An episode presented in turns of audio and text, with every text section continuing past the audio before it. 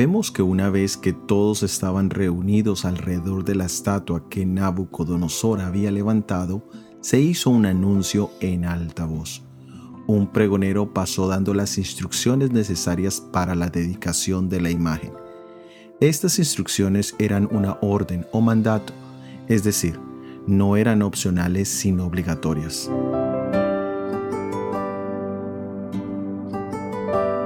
Un heraldo es un mensajero o pregonero oficial que lleva unas noticias. Es lo que nosotros llamaríamos diplomáticos, cuya misión es llevar mensajes a otros países. En la palabra de Dios tanto ángeles como humanos han sido empleados como heraldos.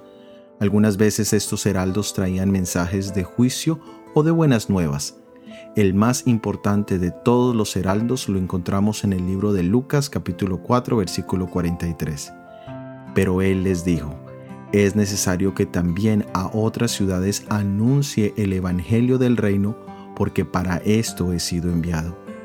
Era parte de la misión de Jesucristo el anunciar o proclamar el Evangelio del reino de Dios en medio de una sociedad con múltiples problemas, ya que vivían bajo una dictadura militar donde había coerción, desigualdad social, pobreza, corrupción, etc., el tema central que debía ser proclamado era el reino de Dios.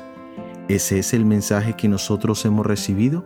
¿Ese es el mensaje que estamos compartiendo? El mensaje de salvación es el mensaje más importante para ti y para mí hoy. Soy Óscar Oviedo y este es el devocional Daniel en 365 días.